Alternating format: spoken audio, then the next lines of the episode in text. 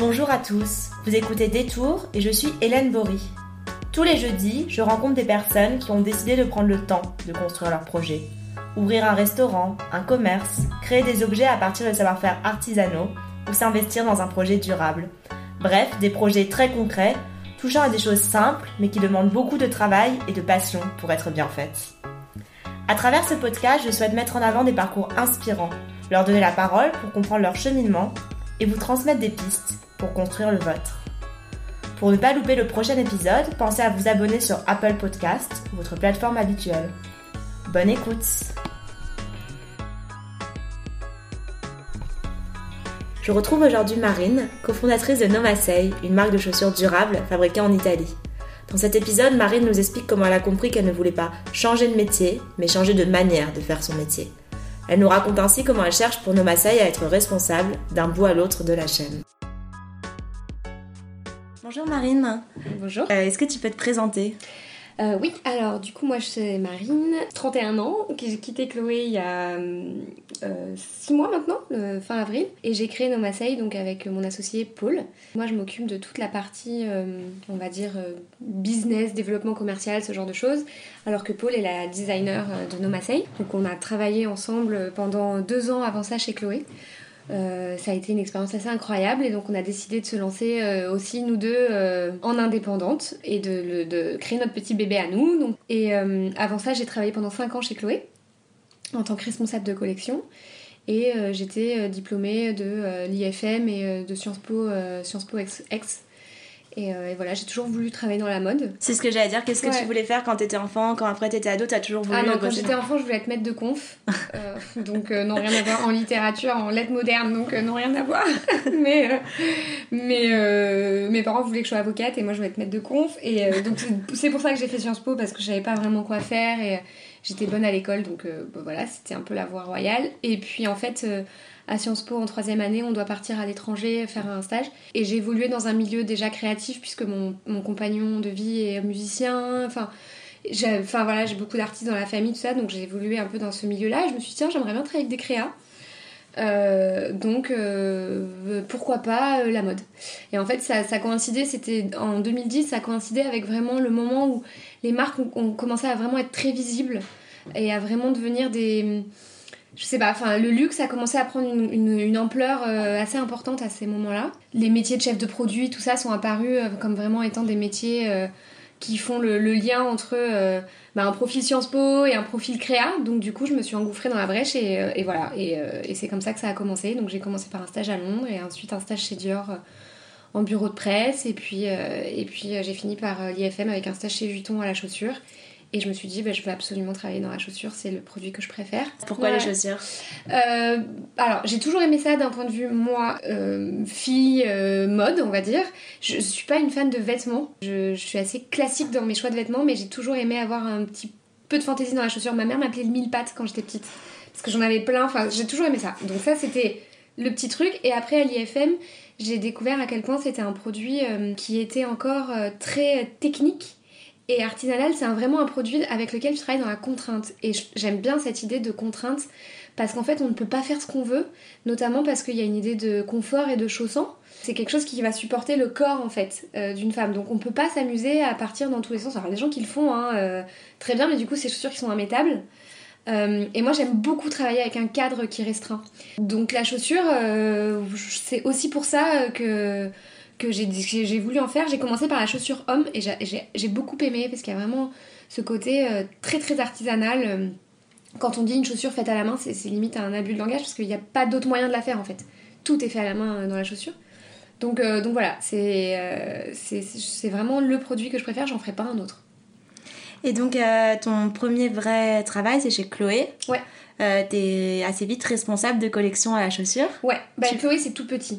Donc euh, on grimpe très vite chez Chloé. Donc c'est l'avantage de ces petites maisons. Enfin c'était tout petit quand je suis rentrée. Je suis rentrée en... Je l'ai quitté en, 2000 en 2014. Donc c'était le début de Claire White Keller. C'était euh, c'était avant le succès du Drew et du Faye euh, et qui a fait le gros buzz chez Chloé. Ça veut dire que quand t'es arrivée, vous étiez combien? Deux. Deux On à la... était Et au total chez Chloé Trois en tout. On avait une boss qui gérait Chloé et Si by Chloé. D'accord. Et nous, on était deux sur Chloé. Et on gérait quatre collections par an, c'était assez énorme. Euh, On travaillait jour et nuit, mais c'était trop cool. Enfin, vraiment, on a appris. Enfin, à 20, j'avais quoi, 26 ans, partir toute seule dans les usines, négocier tes prix. Moi, je, suis arrivée, je parlais pas italien. Et je me souviens, première semaine, euh, réunion avec euh, que des Italiens autour de toi, bah t'as pas le choix quoi, tu t'y vas, tu, tu retrousses les manches et, et du coup, bah t'apprends comme. Enfin, moi j'ai appris ce que j'aurais jamais appris ailleurs. C'était incroyable, incroyable. Et du coup, on a participé en fait à toute la structuration d'une business unit, puisqu'à l'époque, quand je suis arrivée chez Chloé, on était en licence avec un, un, comment dire, un partenaire euh, historique. Pour toute la distribution des chaussures Tout, tout, tout, tout. C'est-à-dire qu'il faisait le développement, donc euh, du premier proto à, euh, à l'échantillonnage de showroom, mais aussi ils faisaient la revente en showroom, puisque c'était eux notre distributeur principal. Ah ouais, d'accord. Ah c'est ce qu'on appelle une master licence. Donc c'était vraiment, donc là, si, si, enfin, si tu veux, c'était super parce qu'il y avait tellement de choses à faire qu'on n'aurait pas pu faire du dev, ce genre de choses. Donc on gérait, moi je gérais même le service après-vente à l'époque. Hein. Donc euh, on gérait vraiment tout sur la chaussure. Donc avec un apprentissage technique sur le produit énorme. Euh, mais après, petit à petit, en fait, on a voulu sortir de cette licence. Chloé a voulu sortir de cette licence pour gagner en marge, pour gagner en réactivité, en, qualité sur le produit. Donc c'était nous, ma boss et moi à l'époque, qui avons construit tout ça en fait. C'est énorme. Et en fait, on a construit une mini-entreprise dans l'entreprise. Donc c'est pour... En fait, je pense qu'il y a une suite logique à tout ça. C'est normal qu'à un moment donné, on ait, voulu voler de nos propres ailes parce que on a tout créé en fait. Donc oui, j'ai grandi assez vite chez Chloé, mais c'était normal, c'était une entreprise dans laquelle il était facile de grandir à cette époque-là. Et à ce moment-là, tu penses déjà à lancer un jour ta propre marque ou... Euh, en fait, l'idée est venue quand Paul est arrivé. Paul est arrivé, ça faisait trois ans que j'étais chez Chloé. Elle est arrivée bah, justement dans cette logique de construire l'équipe, puisqu'il n'y avait qu'un designer à l'époque, donc il en fallait un deuxième. Euh, donc elle est arrivée, c'est la senior designer sur les chaussures. Après, l'autre senior est parti, donc Paul est devenu aide. Et en fait, notre premier jour de travail ensemble, c'était en usine à Venise. D'accord. On est arrivé, tac, on a tout de suite travaillé ensemble. On s'est hyper bien entendu. Euh, même approche sur le produit, euh, enfin, même caractère et tout. Et en fait, bah, pour, être tout à fait transparente avec toi, on a très vite été un peu désabusé de là où l'industrie allait en fait.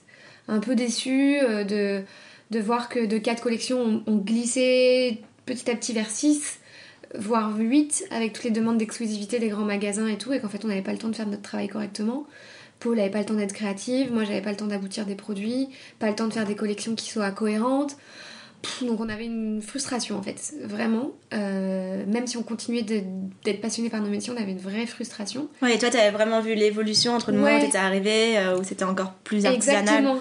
Et je me disais, mais où est-ce qu'on va comme ça? Enfin, en tout cas, moi, c'était pas trop comme ça que je voyais ça me comblait pas en tout cas. Et c'est aussi pour ça peut-être que tu avais choisi de travailler dans une euh, maison de plus petite, plus, petite et puis euh, et puis sur un produit luxe à l'origine pour avoir le temps de faire bien les choses. Exactement. Ouais ouais, bah, le choix des belles matières, euh, d'un produit qui soit qualitatif où tu te dis bah la cliente elle va acheter ça, OK, ça coûte son prix mais elle va être contente, enfin, je sais pas. Et là, en tout cas, moi, je m'y retrouvais plus et je trouvais que j'avais plus les moyens de faire ce métier comme je, l'aime. Donc très vite on a commencé à en parler le dimanche comme ça autour d'un café. Tu peux redire le, parcours de Paul Alors oui, Paul, euh, alors Paul elle a 10 ans de plus que moi, donc c'est vraiment une, experte de la chaussure, hein, puisqu'elle a, elle, Paul elle a voulu euh, euh, faire des chaussures depuis qu'elle est toute petite, euh, depuis qu'elle a 12 ans. On, a ici, on a retrouvé euh, d'ailleurs dans le bureau des cours de français, donc de genre commentaires de texte de Baudelaire, et à côté il y a des énormes chaussures dessinées, donc je pense qu'elle écoutait vachement bien en classe. elle rêvait déjà à autre chose, c'est assez rigolo. Et donc elle a commencé à dessiner des chaussures quand elle était vraiment adolescente, jeune adolescente. Et elle a commencé, je crois, par un BTS, donc vraiment technique. Elle a commencé par la technique, ce qui est très intéressant parce que c'est une très bonne technicienne de la chaussure, en plus d'être une designer, ce qui en fait une, bien meilleure designer. Donc c'est vraiment assez intéressant. Donc elle a commencé par la technique et après je crois qu'elle a fait le studio Berceau. Elle a commencé chez Stéphane Kellian à l'époque où Stéphane Kellian, toutes ces marques françaises, Stéphane Kellian, Charles Jourdan, c'était encore des grosses marques euh, françaises de chaussures de luxe. Et euh, de là, elle, a, elle, elle, rêvait de vivre à New York, donc elle est partie vivre à New York. Elle a travaillé chez Steve Madden donc voilà, c'était vraiment pour le kiff de vivre à New York. Et ensuite, elle est partie euh, euh, dessiner des chaussures de tango, parce qu'elle elle adore danser. Et donc, elle est partie dessiner des chaussures de tango et créer sa marque de chaussures de tango à Buenos Aires.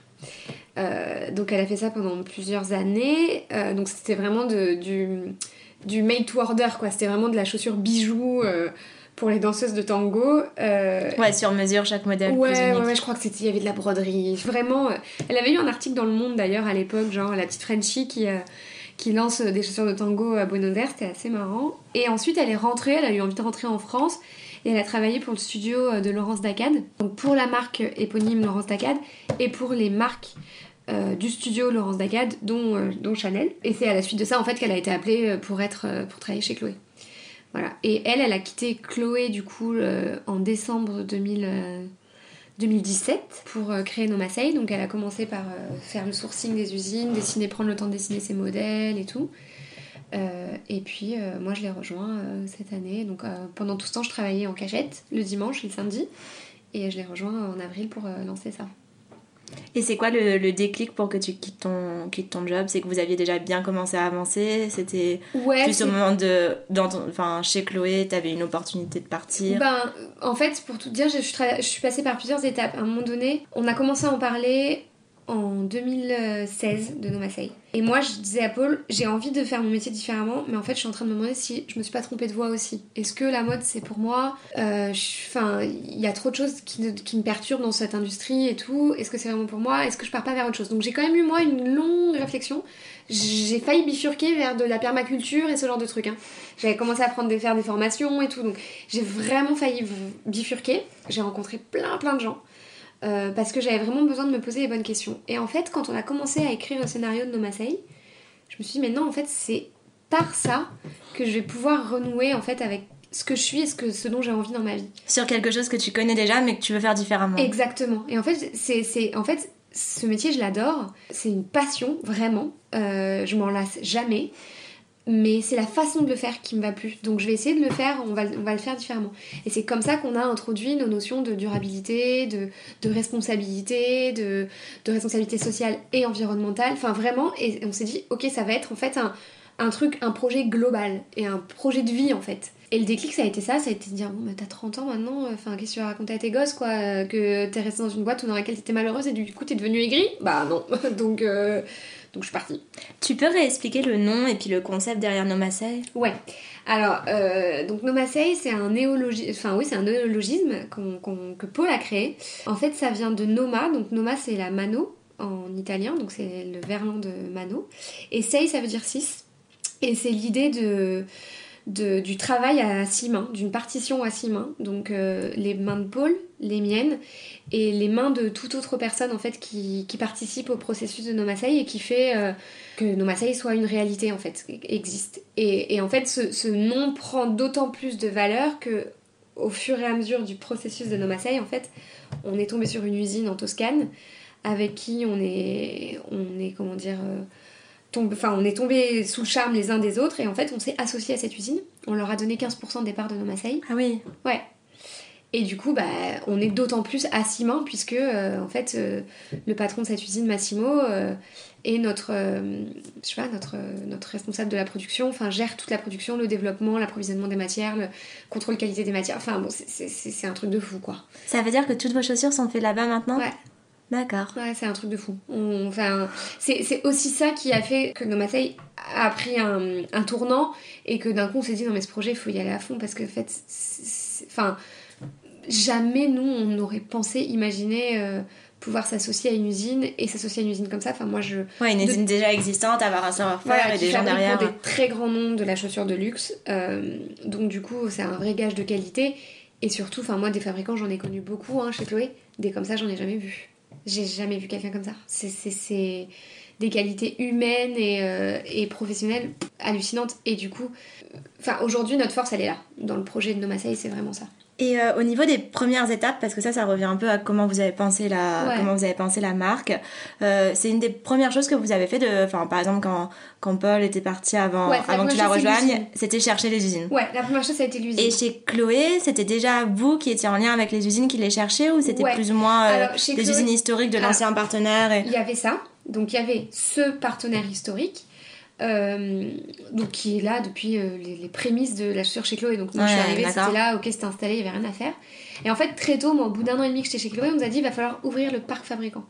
Donc là on avait pris un freelance, un expert qui est allé faire du sourcing à droite à gauche. C'est lui qui le faisait, mais t'étais quand Voilà. même au courant un peu de tous ces sujets. Ah c'est bah, quelque chose qui t'intéressait, dans c'était- tu. nous qui lancions les contre-types, c'était nous qui euh, vérifions que les contre-types étaient de, quali- de qualité, c'était nous ensuite qui... euh, bah, c'était nous les visages, les visages Chloé, quoi, qui allions les voir et négocions les prix avec eux, ce genre de choses. Après, moi, c'est la partie du travail que je préfère.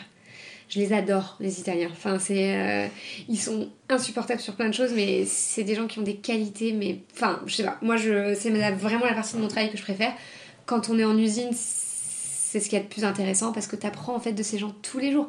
C'est hyper intéressant parce que c'est vraiment des gens qui font ça de père en fils, c'est vraiment vrai quoi. C'est des territoires qui vivent de ça et euh, je sais pas, c'est quelque chose d'assez exceptionnel donc, euh, donc voilà. Et cette usine, nous on la connaissait pas, c'est une amie à nous qui connaît beaucoup de fournisseurs euh, en Toscane donc on, a cette chance de connaître quand même maintenant d'avoir un bon réseau euh, en Italie et on lui a dit écoute, on cherche quelqu'un qui soit comme nous qui ait les mêmes valeurs que nous. Nous, c'est la partie de, de notre travail qu'on préfère, l'artisanat. On veut redevenir à deux collections par an, prendre le temps de les faire.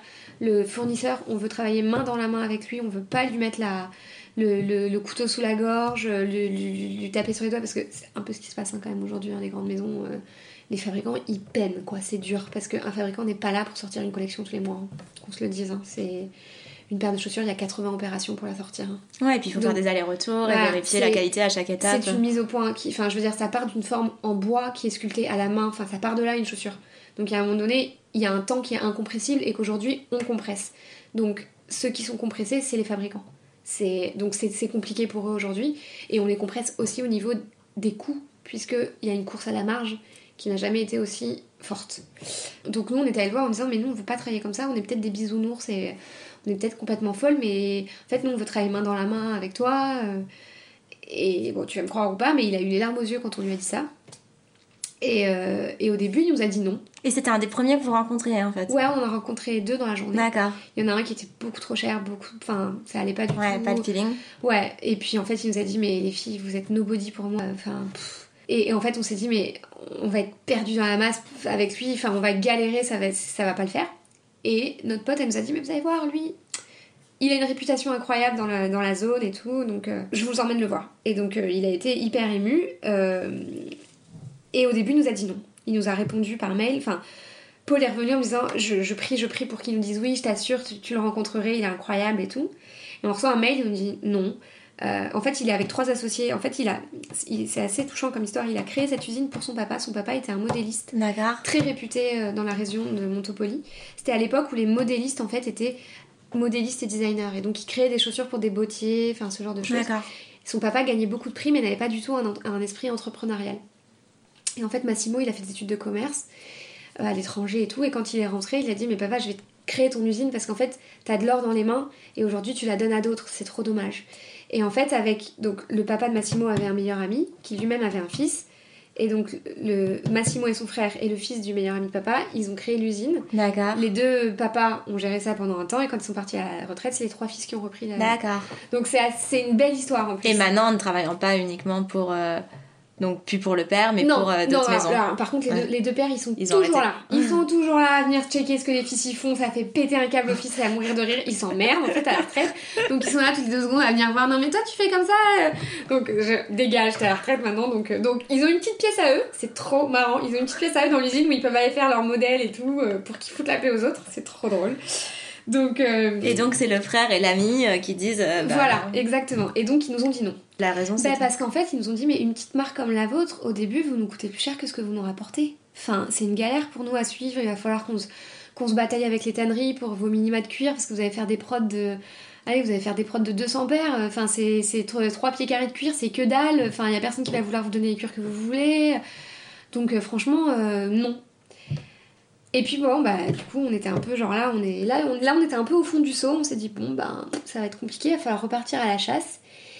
Et finalement, ils sont revenus vers nous. Genre, euh, ça c'était au mois de mars. Ils sont revenus vers nous au mois de mai. Et, euh, et c'est Massimo tout seul qui est revenu vers nous en disant Bon, moi je veux le faire le projet.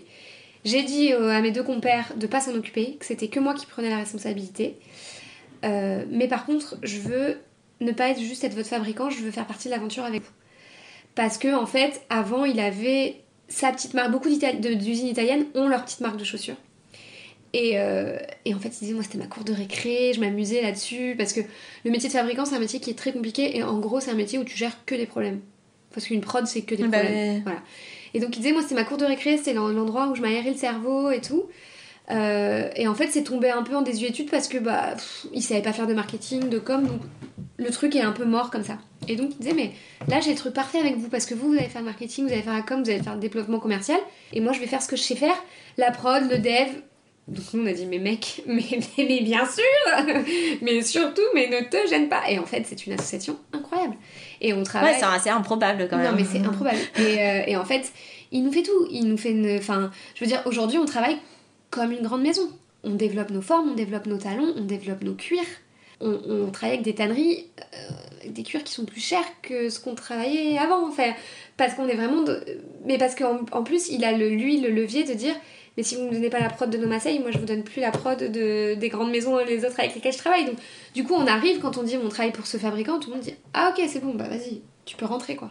C'est magnifique. Parce que oui, c'est ce que j'allais dire. Toutes les, enfin, la chaussure, il y a quand même plein d'étapes. Le cuir, il y a plein d'étapes. Il y a toute la partie tannerie euh, en amont. Ouais. Euh, ça, c'est aussi quelque chose que, enfin, en fait, il utilise les tanneries qu'il utilisait pour les autres marques. Voilà, alors il y a, y a deux choses. C'est-à-dire que nous, on est, on, le deal quand même, c'est qu'on lui a dit on a une grosse démarche éthique.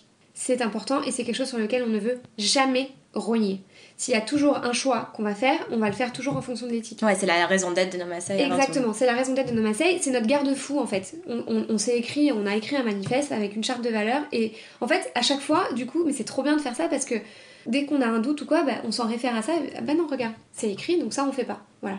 Je sais pas moi. euh, T'as un exemple, ouais? euh, bah, J'en ai plusieurs qui me viennent, mais par exemple, euh, à un moment donné, euh, on a notre petit chausson de plage. Je sais pas si tu l'as vu, euh, avec de l'éponge et tout. Et euh, pour le faire, il fallait qu'on achète, je sais plus, euh, je crois qu'il fallait qu'on achète 50 mètres d'éponge tout de suite parce que on passait pas les minima. Et je dis à Paul, je dis, bah non, en fait, on le fait pas. On va pas le faire, on va le faire différemment, on va aller chez le fabricant. Parce qu'en fait, c'est 50 mètres d'éponge. Si on les utilise pas, c'est de la matière qui va dormir, qui va être gâchée, et c'est exactement ce qu'on ne veut pas faire. Donc ça, bah on fait pas. Voilà, typiquement. Euh, ce fabricant, euh, je sais pas, on, a à un moment donné, on a eu un problème sur une matière. Bon, bah il faut qu'on aille chez de notre matière. Ouais, mais bon, euh, ces cuirs, ils sont pas très chers, on sait pas trop d'où ils viennent. Bah on le fait pas. Ouais, elle est trop belle la bottine comme ça. Mais on la fait pas. Voilà, c'est tout. Et on la fera le jour où on aura trouvé la tannerie qui répond euh, à nos euh, objectifs et qui voilà. Et donc pour le moment, bah tant pis, c'est pas grave. Et en fait, on s'en passera. Et puis si on la montre à personne, personne n'en aura envie. Donc euh, il n'y aura pas de problème. Et en fait, ça permet de prendre des décisions de façon hyper sereine. C'est voilà. Et, et- ça, ça se pose tous les jours. Et c'est, je sais pas moi, par exemple. euh, lui- Massimo, lui, il est hab- habitué à travailler avec des, des grandes marques, tout ça, donc il nous disait, il vous faut des petits sachets plastiques pour protéger vos chaussures. Bah non, en fait, on veut pas de plastique dans nos chaussures. Bah si, parce que vos chaussures, elles vont se rayer. Bah non, on va trouver un autre moyen de faire le packaging. Voilà. On va les emballer différemment. On va faire des boîtes plus petites pour que la chaussure, elle soit contenue, pour pas qu'elle bouge. Enfin, voilà, c'est- plein de choses comme ça. Et du coup, bah, travailler avec lui, ça nous donne une flexibilité euh, de dingue. Parce que du coup, il dit, bon, bah ok, fine, je m'adapte, je, vais trouver des solutions. Et, et c'est comme ça pour tout. Enfin, euh, notre packaging, par exemple, aujourd'hui, coûte un petit peu cher. Voilà. Et euh, la dernière fois, il nous dit, mais je peux vous trouver un packaging un peu moins cher. Je lui dis, oui, mais est-ce que si tu le trouves moins cher, du coup, il respecte plus tel, tel, tel critère? Ben oui. Ah bah du coup, on fait pas. Tant pis, il coûte un peu plus cher, c'est pas grave. Mais, enfin voilà. Donc, Ouais, et comme c'est l'histoire qui l'a touché lui aussi au début. euh, Exactement. Et, mais après, on est tous tentés des fois par aller vers la solution. euh, mais du coup, vu qu'on a tapé dans la main avec cette charte de valeur, bah du coup, bah non, on n'y va pas. On est tous d'accord avec, euh, avec ce genre de choses, quoi. Donc voilà. Et, et c'est vrai que de fait d'être associé avec lui, on prône une transparence radicale. Bah en fait, on arrive à la tenir parce qu'on sait qui sont tous les gens avec qui on travaille. Donc c'est Pour tous tous les modèles, vous travaillez avec lui et c'est les tanneries qu'il connaît, Tout. donc c'est. tout, tout. Donc ça n'a ça n'a aucun prix en fait. Enfin, on sait où nos bêtes sont élevées quand même. Les bêtes du cuir, enfin on sait parce que il est ami avec ces gens-là. Donc on a une, une, un dis- une approche qui, qui n'a rien à voir. Enfin, quand on pose des questions, c'est perçu comme de la curiosité, c'est pas perçu comme de l'accusation. C'est aussi compliqué pour beaucoup de. En ce moment, il y a un gros discours sur la sustainability et tout ça. C'est compliqué pour beaucoup de, fournisseurs parce qu'ils sont, ils sont un peu jugés sur leur méthode de fabrication qui, qui ont été imposées aussi par un, un système. système. Donc aujourd'hui, eux aussi, ils ont envie de, changer euh, la donne. Mais ça se fait pas comme ça en fait. Ouais, et puis c'est comme dans l'alimentaire, quand ils ont investi pour euh, un énorme entrepôt, ils peuvent pas du jour au lendemain euh, le revendre parce que. Ils peuvent pas. Et, pendant longtemps, ça a bien arrangé tout le monde. Donc, donc les mecs, ils sont un peu... Et nous, du coup, quand on pose des questions et quand on dit, mais est-ce que... Euh, par exemple, en ce moment, il y a une grosse discussion sur le tannage. On est... Ils sont en train de développer des tannages metal free, donc c'est vraiment ce qu'il y a de plus clean en vrai, encore mieux que le tannage végétal. Enfin, il y a vraiment plus du tout, de métal dans cette euh, forme de tannage. Bon, bah nous, quand on pose ce genre de questions, c'est vraiment plus perçu comme ouais, on vient avec Massimo, on pose des questions, c'est de la curiosité, mais est-ce que tu penses que ça, est-ce que des cuirs, est-ce que tu peux nous en donner un petit bout, on l'essaye, on voit comment ça marche.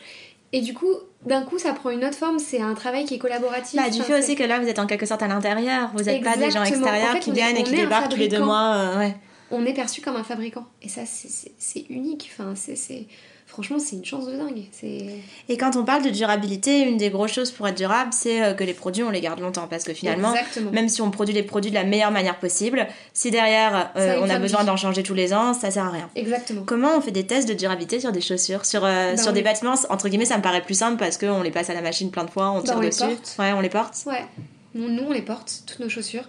On a, par exemple, bah, dans le choix des matières, on aime toutes les deux beaucoup le cuir métallisé. Euh, Massimo nous avait dit attention les filles c'est très fragile. Vous prenez des valeurs de durabilité, vos chaussures elles ouais, c'est joli mais ça se met pas en 5 minutes. Nous on, est, on a la tête dure, on a dit ok fine vas-y tu nous fais deux paires, on va les mettre. Bon bah en fait il avait raison, on les a mis au bout de 3 jours elles étaient flinguées. Donc ça typiquement bah, on ne fait pas. Voilà, on fait pas. Euh, un autre truc, on a un de nos modèles qui a une, un bout pointu. Le bout pointu c'est le bout le plus fragile. Euh, du coup, euh, la première saison, on est sorti avec notre bout pointu. On avait mis un petit insert de gomme sur la pointe pour retarder l'usure. À force de les mettre, on se rend compte que quand même, ça vieillit vite. Donc là, on est en train de développer un, une nouvelle semelle pour qu'elle soit quasiment genre à 50% en gomme et que vraiment donc elle s'use beaucoup moins vite. Enfin voilà, il y a toutes ces réflexions là. Euh, les cuirs, bah, par exemple là sur la chaussure que je porte aujourd'hui, c'est un semi vernis. En termes d'entretien, de, c'est ce qu'il y a de plus simple tu nettoies ça avec un petit chiffon humide, ta chaussure elle est bonne pour durer euh, plusieurs années. Voilà, donc il y a toutes ces, réflexions-là tout le temps, euh, et c'est un autre des garde-fous. Euh, on ne fait pas de matière fragile. enfin, c'est, et, et, en fait, cette notion de durabilité nous guide aussi dans quel type de modèle on va développer. Et c'est pour ça qu'on cherche à développer vraiment des, modèles, des archétypes, des, des, typologies bien spécifiques. Ok, il nous faut une bottine, on a notre bottine de montagne de fait, c'est la plus durable de toutes. Hein. C'est la plus costaud, il y a une grosse semelle en gomme, c'est celle qui va. C'est sûr, c'est la moins fragile de toutes nos chaussures. C'est fait pour marcher dans la forêt, pour marcher, donc euh, c'est normal. Mais voilà, l'idée c'est de développer aussi ces typologies-là de produits pour dire c'est des produits, donc esthétiquement tu vas pas t'en lasser. Parce que en fait, il n'y a aucun signe de mode et de tendance sur ces produits. Ils sont stylisés, il y a, euh, il y a une patte créative dessus, puisque tout est, est, designé, absolument tout, la forme, tout la structure mais il n'y a pas quelque chose qui réponde à une tendance. Du coup, ça n'a pas, ce n'est pas censé avoir une fin de vie esthétique. Après, ce qu'on est en train de faire, et ce, le point sur lequel on est en train de travailler avec cette usine, encore une fois la chance d'avoir cette usine, c'est comment garantir le cycle de vie du produit. Donc c'est comment, euh, avec quel partenaire on travaille pour la réparation, avec quel partenaire on travaille pour l'entretien, parce qu'il y a des chaussures, bah, avec un bon cirage, tu lui redonnes de la couleur, euh, tu peux, tu peux l'amener chez un bon cordonnier, il te recouvre un talon. Donc on est en train de voir avec, euh, avec l'usine pour nous se garder des petits stocks de matière pour pouvoir, bah, t'as un talon qui pète, j'en sais rien, parce que tu fais du vélo, t'as un accro, bah, tu peux le recouvrir. Ça veut dire que la cliente, elle le gérerait pas de son côté, mais elle vous la re-enverrait. Ouais ce serait facturé à la cliente. Euh, puisque si on commence à prendre ce genre de coûts, on s'en sort pas. Euh, mais l'idée, ouais, c'est justement des coûts super chers parce que c'est du, enfin, c'est du détail. Mais l'idée, c'est vraiment de, dire à la cliente, en fait, on n'est pas là pour que vous reveniez acheter chez nous tous les mois. Pas du tout. Euh, on est là pour que vous achetiez des beaux produits, bien faits, à un prix qui est juste. Et du coup, bah, qu'on en arrête avec les, produits, les produits pas qualitatifs. Comment vous pensez la notion de collection alors? Alors déjà, on n'en a que deux. Ouais. Nous, on appelle ça spring summer, fall winter parce que t'as pas le choix. parce que bah, L'été, tu portes pas les mêmes chaussures qu'en janvier. Voilà. Après, on les, on les, on leur donne pas de d'année. Fall Winter 2019, Fall Winter, on fait c'est Spring Summer 1, 2, 3 parce que justement il n'y a pas on veut pas qu'il y ait cette notion de, de vétusté en fait et de enfin c'est genre ah c'était le truc de l'année dernière quoi. Donc ça déjà c'est un premier point. Le deuxième point c'est que tous nos modèles sont reconduits dans quasiment toutes les matières en fait. Tout a vocation à rester puisqu'on... Ce qui change ça va plus être du coloris, ça va plus être... Un petit ajout de couleur par-ci par-là et des fois selon les envies euh, un ajout de modèle. Par exemple on est sorti euh, la première saison avec euh, des sandales, on avait une plate et un talon de 6 cm et on s'est rendu compte que bah, moi je mets du plat, je mets pas de talon, Paul elle met du talon mais elle a pas toujours envie d'être en talon. Et on n'avait pas d'intermédiaire le petit truc euh, qui te surélève un peu quand même, mais que du coup tu mets tous les jours sans réfléchir. Donc là, sur le nouvel été, on a, rajouté une petite sandale de 3 cm. Voilà, par exemple. Et puis euh, deux couleurs euh, par-ci par-là. mais c'est tout. En fait, l'idée c'est vraiment juste de, regarder notre collection, de dire bon bah, pour moi, je suis la femme qui consomme. En fait, entre Paul et moi, on représente un, un, panel assez large de consommatrices, puisqu'on est toutes les deux très très différentes dans nos goûts. Donc à chaque fois, on se dit, bah, est-ce qu'on trouve euh, ce dont on a besoin euh, ici Et, euh, voilà, et donc on rajoute, mais vraiment de façon par petites touches. Et donc après, il y a toute l'histoire du prix. le fait que vous soyez directement avec les usines et que c'est vous qui du début à la fin ouais. gérez chaque étape, bah, ça vous permet d'avoir des prix un peu moins chers. Sur le site, vous allez jusqu'à vraiment détailler en disant bah, les coûts des usines, c'est 128 euros pour telle chaussure, 68 euros pour la matière première. Exactement. Bah, ça, c'était une volonté assez importante puisque euh, quand on s'est dit que si on voulait parler de sustainability, enfin ce genre de choses de durabilité, il y avait aussi une notion d'éducation du consommateur, puisqu'aujourd'hui c'est quand même une... tout est très opaque sur ce qu'on consomme. Et, euh, et, en fait, nous, on adore expliquer aux gens euh, comment tout ça, enfin, les gens comment ça a été fabriqué, d'où ça vient, tout ça. Et on s'est dit, c'est normal, enfin, t'achètes une paire de bottines 385 euros, bah, c'est quand même un prix, quoi. Donc, bah, c'est normal de savoir ce pourquoi tu payes. Euh, voilà, donc l'idée est venue comme ça. Euh, encore une fois, parce qu'on est associé avec cette usine, nous, on a une transparence totale sur tout. Sur les prix. Sur les prix de tout, tout, tout, tout, tout, absolument tout. Euh, donc on peut dire jusqu'à combien coûte le talon dans notre chaussure, quoi. On le sait. Donc, donc ça, c'est une chance. Et, et, en fait, on s'est dit que ça pouvait aider les consommatrices bah, à euh, réfléchir différemment à terme leur euh, mode de consommation parce que si une chaussure de qualité euh, coûte ce prix-là, fabriquée en Europe, bah, ça veut dire que le reste qui coûte pas ce prix-là, bah il y a peut-être quelque chose en fait qui va pas. Donc il y a une des étapes qui est coupée quoi. Voilà, laquelle je sais pas, mais il y en a une. Est-ce que c'est la matière qui est moins quali? Est-ce que c'est bah, le développement qui l'est moins? Et du coup, bah effectivement, ça va être des choses peut-être plus basiques où il n'y a pas un designer derrière qui va développer sa forme, son talon, qui va travailler sur de la mise au point, parce qu'en fait une chaussure c'est de la mise au point.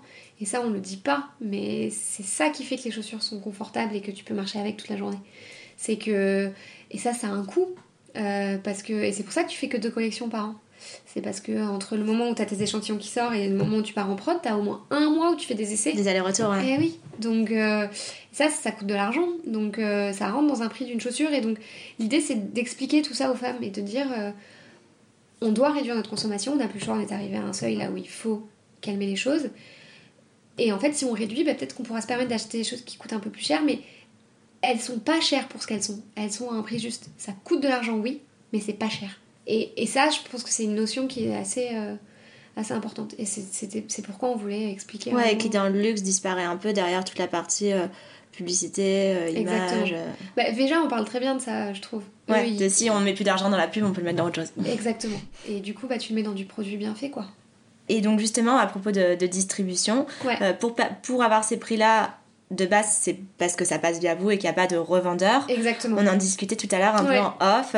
Est-ce que vous excluez le fait de travailler avec des revendeurs? Est-ce que non, on l'exclut pas parce que euh, aujourd'hui, euh, être en direct au consumer, c'est un pari. Euh, on prend tous les risques toute seule, hein, notamment du stock, donc ça, c'est pas rien.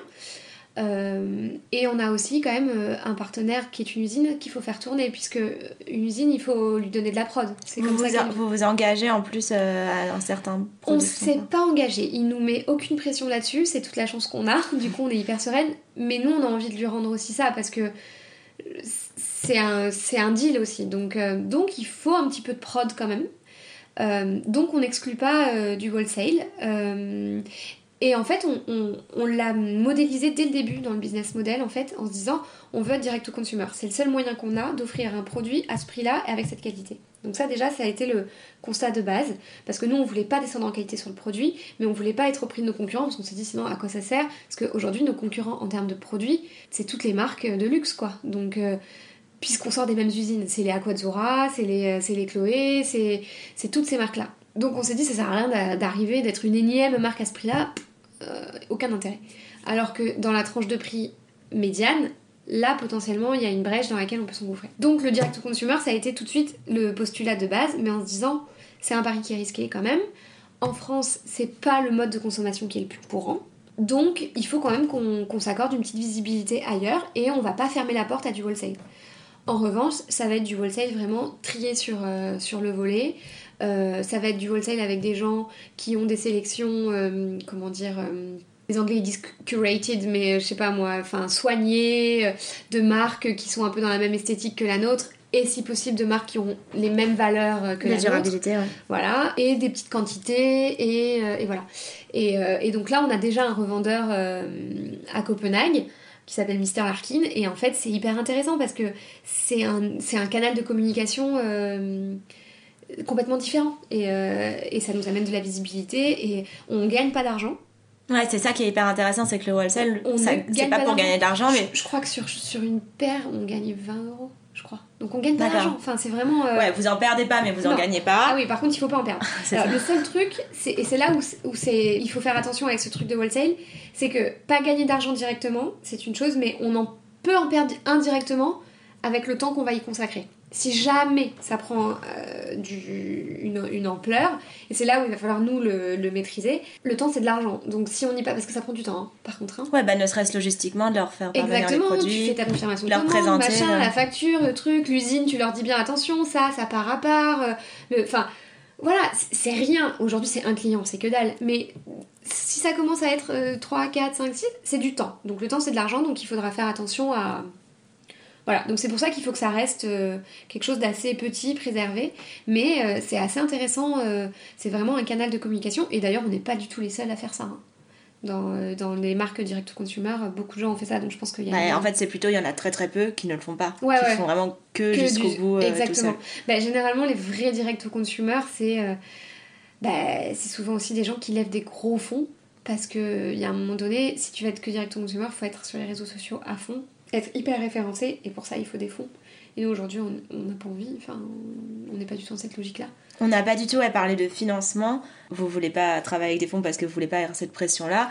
Comment vous, enfin bah, aujourd'hui vous avez une activité aussi conseil en parallèle. Voilà. Aujourd'hui on travaille. En fait on a construit tout ça en se disant on veut rester indépendante le plus longtemps possible puisque on a quand même des exigences assez élevées et puis. Euh, et puis on veut aller au bout de cette logique de, de durabilité, tout ça. Donc on veut pas avoir quelqu'un qui nous force, en tout cas dans un premier temps, à, faire, à prendre des décisions, à faire des choix. Ouais, et avoir une croissance de chiffre d'affaires exponentielle. comme on a pas envie. vraiment, on a envie de, de faire les choses à notre rythme, de les faire bien. On a, on a quitté le modèle classique pour des raisons bien précises. C'est pas pour y retourner. Donc pour un moment, on veut grandir de façon organique. Et en fait, le seul moyen qu'on a trouvé pour faire ça, c'est de travailler en freelance à côté et donc du coup d'avoir un système d'autofinancement. Donc on travaille beaucoup, beaucoup, beaucoup, beaucoup. Euh, mais pour le moment, voilà, c'est ce qu'on a trouvé pour, euh, pour pouvoir euh, faire nos propres choix calmement, sereinement. Et d'un point de vue pratique, ça veut dire qu'il y a des journées que vous consacrez à nos massailles et des journées... Exactement, et qu'on consacre à nos clients. Exactement. Mais c'est hyper intéressant de faire ça, hein, par Bah ça vous fait réfléchir à d'autres choses en même temps. C'est trop bien. Et en fait bah tu enfin tu rencontres d'autres gens d'autres façons de faire. Il y a, y a un brainstorm qui se fait différemment. Enfin c'est assez intéressant. Donc euh, c'est pas une si mauvaise idée. Après euh, sur la longueur il va falloir voir comment on le tient parce que c'est très prenant. Et en fait comme on est un peu toutes les deux jusqu'au boutiste euh, on travaille pour nos clients comme on travaille pour nous quoi. Donc du coup on on leur consacre vraiment du temps. Mais bon, en même temps, le travail est bien fait, donc on est contente. Sur les parties plus business, par exemple, je sais pas, la logistique, vous vous êtes fait accompagner par. Euh, Alors, ça, c'est un point qui est très intéressant, parce que pas du tout. Et en fait, euh, un peu par naïveté et manque d'expérience. En fait, si tu veux, nous, toute la partie trouver une usine, trouver nos fournisseurs, faire nos premiers protos, lancer notre prod, ça a été facile puisque c'est ça, c'est notre métier. Donc trop simple. franchement, les doigts dans le nez, aucun problème. Par contre, tout le reste, on est en train de l'apprendre. Et moi, par exemple, la logistique, je me suis dit, oui, ben, on va trouver une plateforme logistique. Donc, ce qu'on a fait, on a une plateforme logistique avec laquelle on travaille, ça se passe très bien. En fait, c'est un vrai métier. Et, euh, et c'est un vrai métier. Et surtout, dans le direct-to-consumer, c'est un axe euh, de. Comment dire de, de croissance de la marque qui va être hyper important. Ça parce que c'est beaucoup du bouche à oreille et du bouche à oreille, il faut que le client soit content pas que du produit mais de, de chaque étape. De la façon dont ça a été livré. Et en fait, il y a plein de normes, il y a des, des, il y a des législations, il y a des, des, douanes, des machins, des trucs. Donc là, c'est un monde qui est en train de s'ouvrir à moi. J'hallucine un peu. Donc en fait, là, on est ce qu'on est en train de chercher à faire. On s'est posé la question, soit de l'incubateur, soit de. On savait pas trop. Donc ce qu'on est en train de chercher à faire, euh, c'est quelqu'un de ma famille qui a, qui a été entrepreneur qui m'a donné cette idée, c'est de constituer un, ce qu'on appelle un conseil des sages. C'est assez intéressant en fait, et c'est de, de, définir quels sont les axes essentiels en fait pour le développement de Nomasei. Donc la logistique en fait partie, et d'essayer de trouver des experts en fait dans chacun de ces domaines d'activité qu'on aura définis, et de les réunir autour d'une table, genre une fois par trimestre, avec une série de problématiques qu'on aura identifiées, et de faire des ping-pong. Euh. Donc voilà, donc ça c'est quelque chose qu'on est en train d'essayer de mettre en place. Parce que pour le moment, vu qu'on veut grandir tout doucement et qu'on est organique, c'est très bien parce que on tâtonne, on ajuste. Moi, j'ai la partie euh, relation client, donc il euh, y a un côté un, peu où on les chouchoute, elles sentent les, filles que. Ah, parce qu'il y a aussi peu de commandes pour l'instant, donc chacune vaut la. On a vendu, enfin, je veux dire, euh, depuis le mois de mai, on, a vendu 120 paires, quoi. Ce qui est trop bien, hein. on s'attendait pas du tout à ça, je touche du bois pour que ça continue. Mais c'est largement gérable par moi toute seule. Donc, donc pour le moment, on tâtonne comme ça, mais en fait, je suis en train de me rendre compte que très vite, il va falloir que ce soit très vite structuré et bien parce que je pense que la logistique c'est quelque chose qui si ça se passe bien c'est cool. Si ça se passe pas bien ça peut aussi te faire vraiment capoter une boîte. Donc, euh, donc voilà ça c'est vraiment un des axes euh, essentiels. Surtout que bizarrement on vend proportionnellement beaucoup aux états unis je sais pas pourquoi. Donc je pense que d'autant plus il faut que ce soit quelque chose de, hyper carré. Et pour vendre beaucoup aux États-Unis, ça fait un peu la transition avec la question d'après. Vous avez beaucoup travaillé aussi l'image de Nomasei. Euh, qui est assez euh, différenciante, je pense, et c'est aussi ça qui vous fait connaître aujourd'hui et qui fait qu'on a envie de, de, parler de vous. Ouais, complètement. Euh, c'est vous deux, vous travaillez toutes les deux dessus, c'en est plus l'une que l'autre. Alors déjà, ça a été un long processus. Encore une fois, ce n'est pas notre métier. donc nous, on a eu, bah, pour te dire toute la vérité, on a failli fermer avant d'avoir ouvert à cause de l'image. On a eu une première expérience assez dramatique d'une image qui est ressortie, qui n'avait rien à voir avec ce qu'on avait envisagé et euh, ça nous ressemblait pas du tout. Donc on... C'est-à-dire en passant par... Euh, on, est, on est passé par des directrices artistiques et en fait euh, je pense que nous par... par naïveté et parce que est, on est novice en fait, on n'a pas su s'imposer suffisamment. on a émis des doutes en disant oh, vous êtes sûr, on n'est pas sûr, ça nous correspond pas trop, et puis on nous, elles nous ont dit mais en fait nous confiance et tout, on a fini par dire ok et en fait on a oublié que c'était nous le client, c'est nous qui payons et que c'était notre marque Ouais, et puis il faut être super. Enfin, quand on lance une marque, on y passe tellement de temps qu'il faut être super content de ce qu'on fait sur tous les points. Grave. Et euh, je sais pas, je pense que ouais, c'était vraiment un vrai manque d'expérience et de notre part. Et donc on a dit, bon, bah ok, on fait confiance. Et en fait, le résultat a été une cata. Ça, c'était quand? C'était au mois de, de, mars. Donc très peu de temps avant le lancement du site en fait. Ouais, en fait, on devait lancer en mars. Hein. Ah. donc on a lancé en mai, fin mai.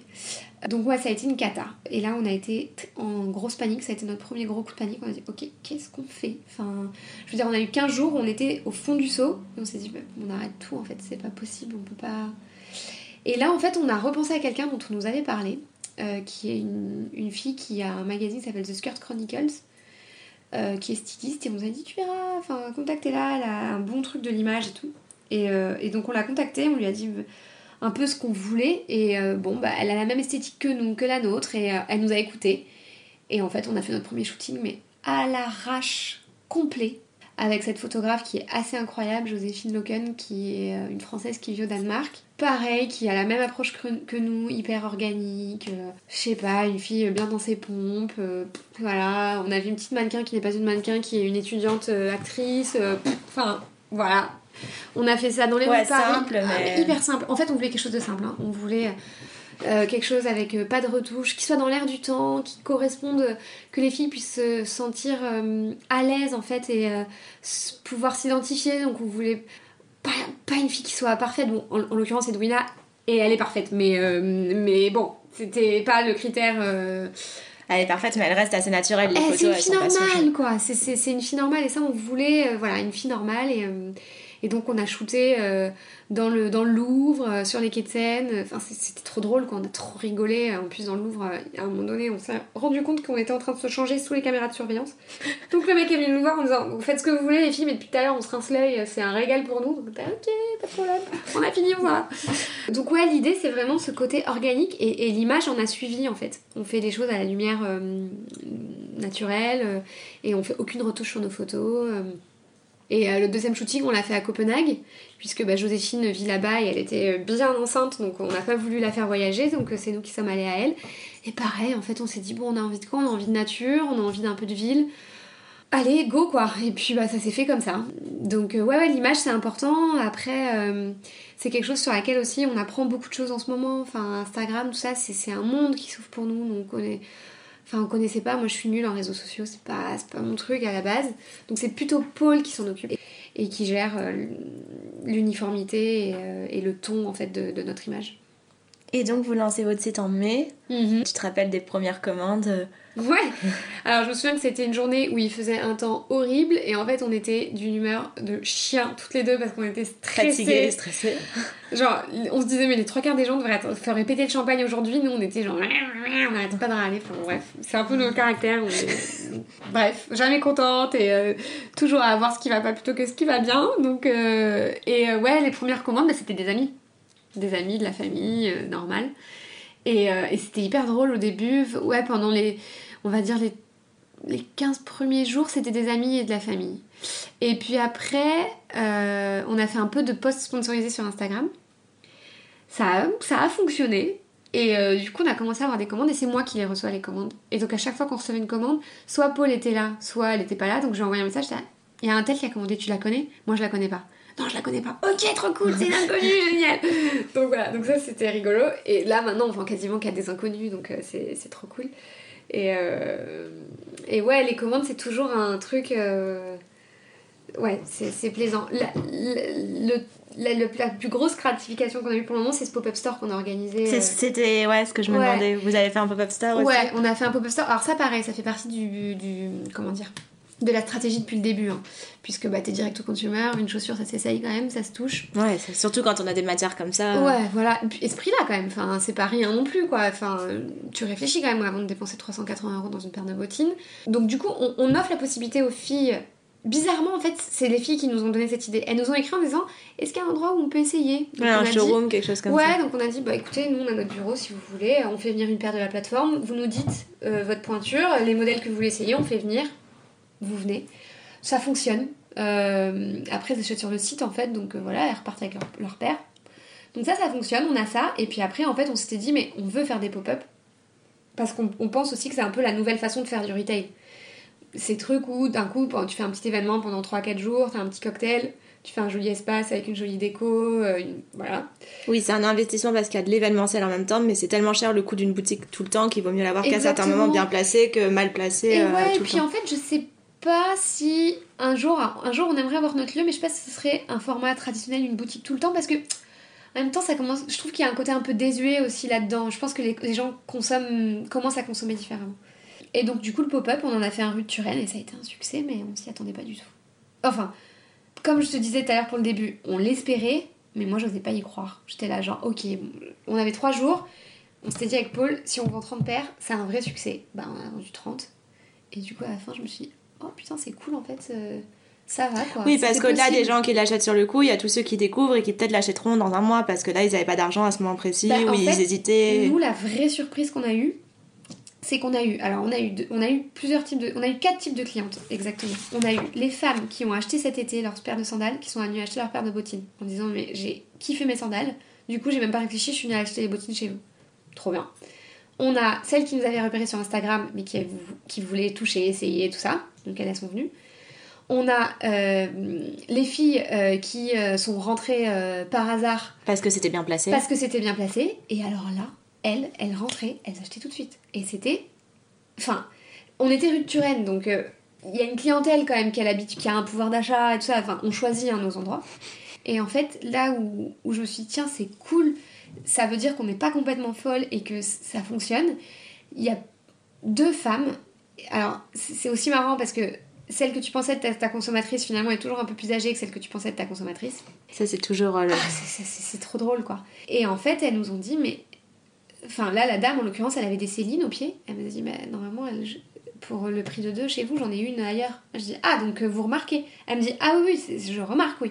C'est le même produit, c'est la même qualité. Je dis, non, mais merci, ça fait plaisir parce que du coup, quand tu leur racontes l'histoire et tout, c'est cool quoi. Parce que tu te dis, les femmes qui sont éduquées à ce produit-là, elles le reconnaissent tout de suite. Et les autres aussi.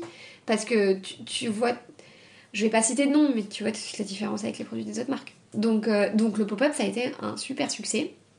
Donc on en refait un là pour Noël. On en refait un boulevard Saint-Germain. Euh, du coup, on change de quartier pour voir. Je touche du bois, on a 4 jours, je touche du bois pour que ça fonctionne. Mais euh, ça, ça a été la plus grosse gratification. C'était hyper grisant de rencontrer les femmes et de pouvoir leur raconter l'histoire et de c'était trop bien. J'ai encore quelques questions qui sont plus sur une partie tes inspirations mais aussi même ton, ton temps libre. Enfin, j'imagine qu'en ce moment, il n'y a pas beaucoup de temps libre parce qu'il y a plein, plein, plein de choses à faire pour nos Marseille. Mais qu'est-ce que tu fais quand tu as du temps libre? Alors, moi, je suis très, très famille.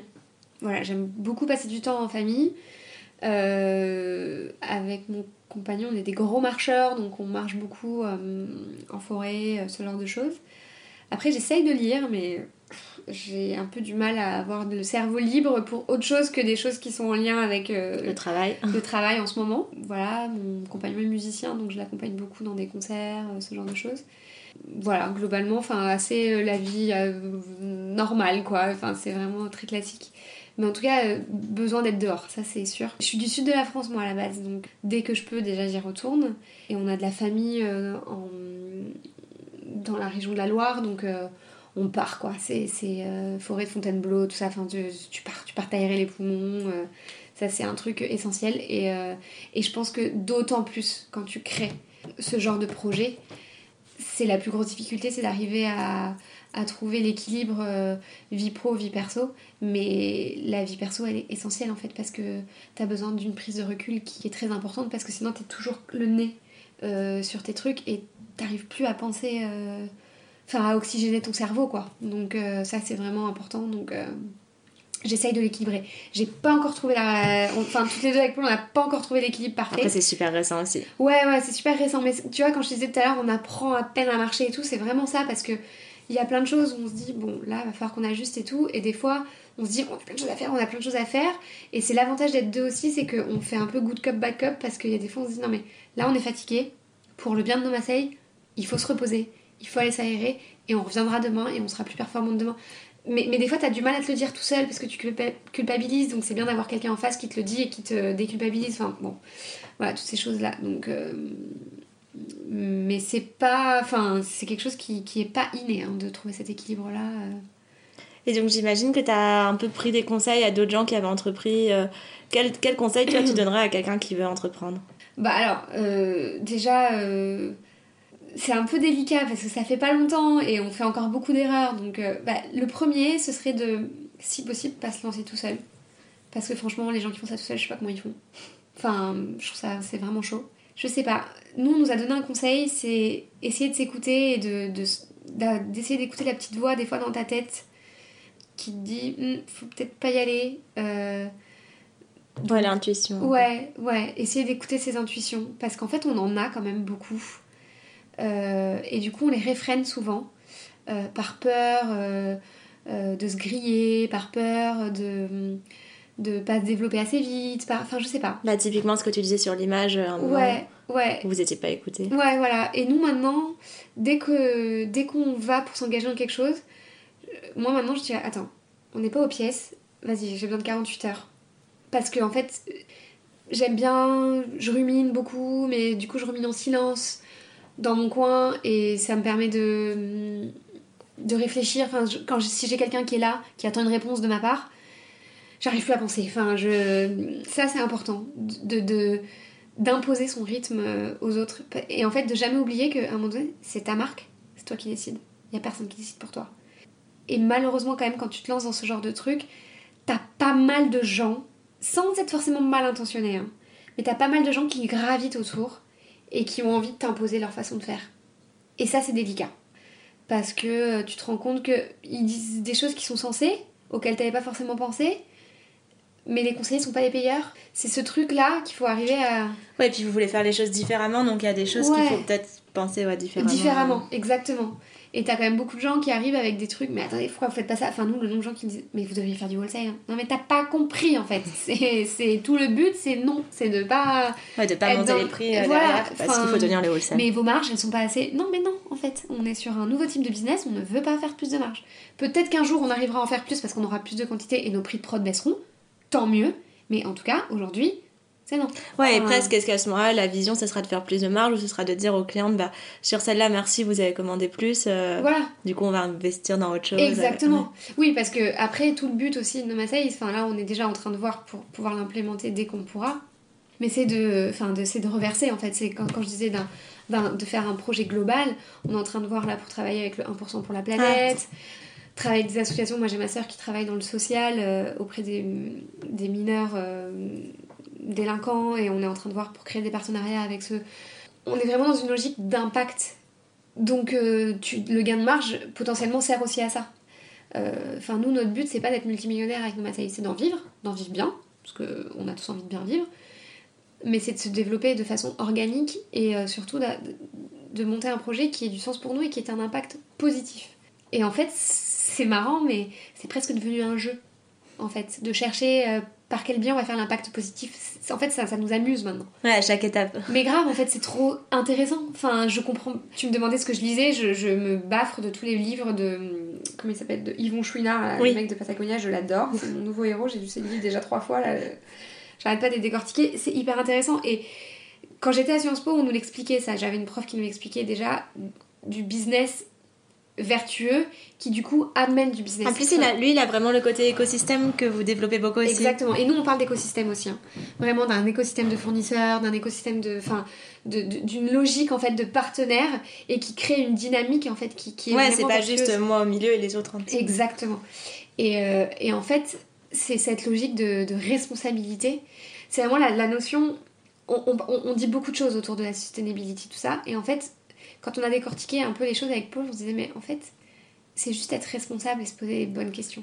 C'est, il y a plein de choses, enfin, tout le monde nous casse les pieds avec les. les, les... Et certifié ci, et certifié ça, et certifié nana. Mais enfin, les trois quarts des trucs, ça veut rien dire. Les trois quarts des certifications, ça veut rien dire. C'est juste des choses qu'on met à des, à des fournisseurs pour leur mettre encore une, un petit coup des contraintes. Des contraintes qui coûtent une fortune.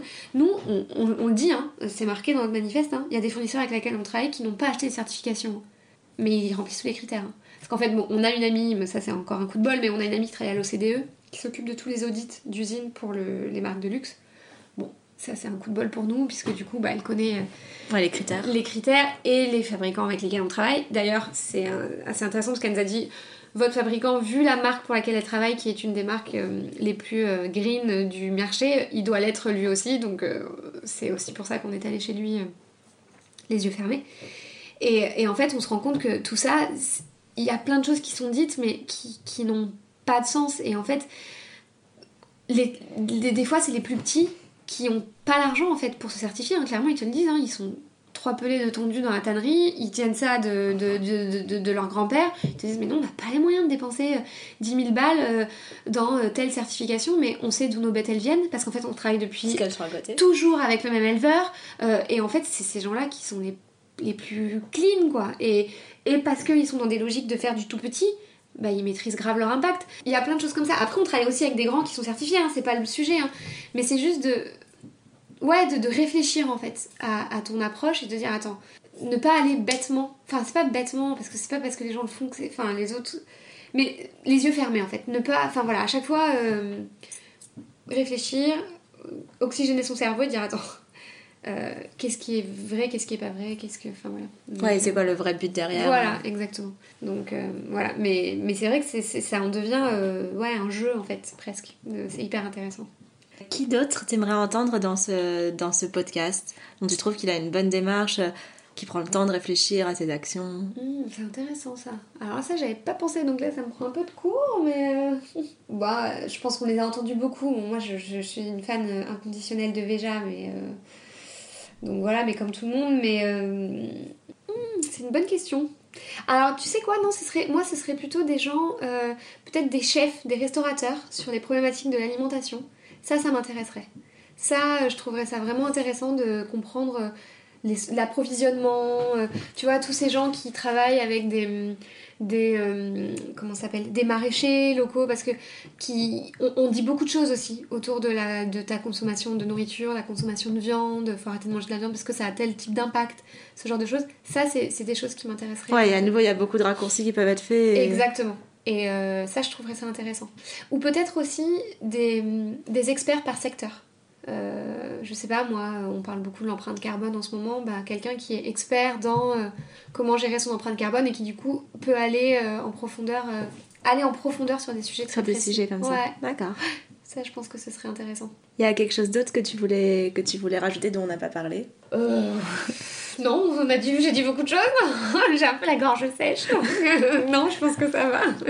Bah, merci beaucoup. Bah, merci à toi, c'est la première fois que je fais ça, c'est rigolo comme exercice. Merci beaucoup. Merci. Si cet épisode vous a plu, parlez-en autour de vous. Pensez également à vous abonner au podcast Détour et laisser un avis et 5 étoiles sur Apple Podcasts ou la plateforme sur laquelle vous écoutez vos podcasts. C'est ce qui m'aide le plus à être bien référencé et faire connaître Détour. Enfin, vous pouvez me suivre sur Instagram, détour.podcast, pour suivre l'actualité de Détour et mes dernières découvertes. J'ai commencé ce podcast il y a peu donc vos retours et suggestions sont les bienvenus. Je vous souhaite une belle fin de semaine et à jeudi prochain pour un nouvel épisode.